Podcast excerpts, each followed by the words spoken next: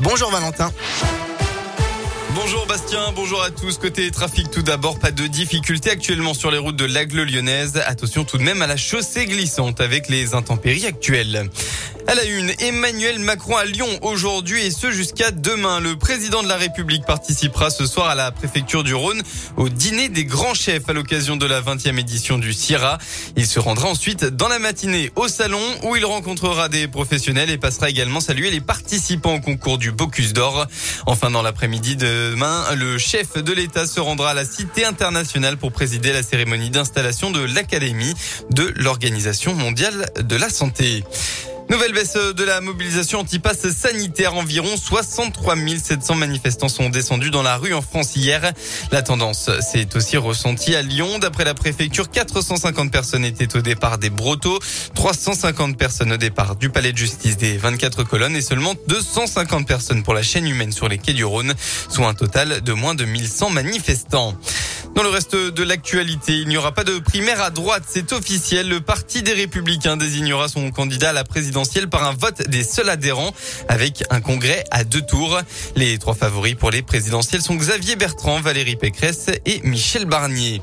De leur côté, il y aura bien un vote aujourd'hui, élection municipale à Chassieux. Les bureaux sont tout juste ouverts et le seront jusqu'à 18h. Les électeurs devront trancher entre les listes de Jean-Jacques Céleste, le maire sortant, et Sylvaine Copona.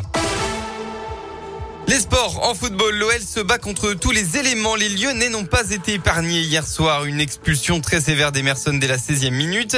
Un but encaissé dans la foulée et trois joueurs sortis sur blessure avec un but de Lucas Paqueta refusé à la dernière seconde. Malgré tout, l'OL a arraché le match nul. Un but partout face à Lorient.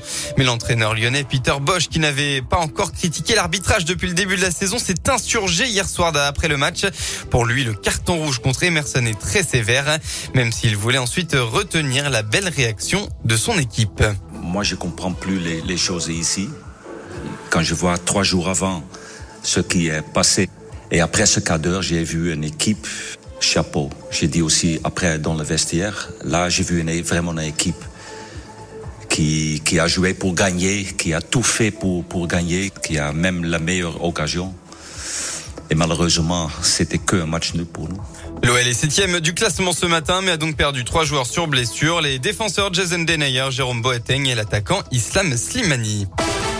La météo dans le département après les intempéries de la nuit. Petite accalmie ce matin. On devrait retrouver seulement de rares averses localisées. En revanche, retour d'une perturbation orageuse en début d'après-midi. On retrouvera enfin des éclaircies en début de soirée. côté Mercure, vous aurez au maximum de la journée entre 20 et 23 degrés.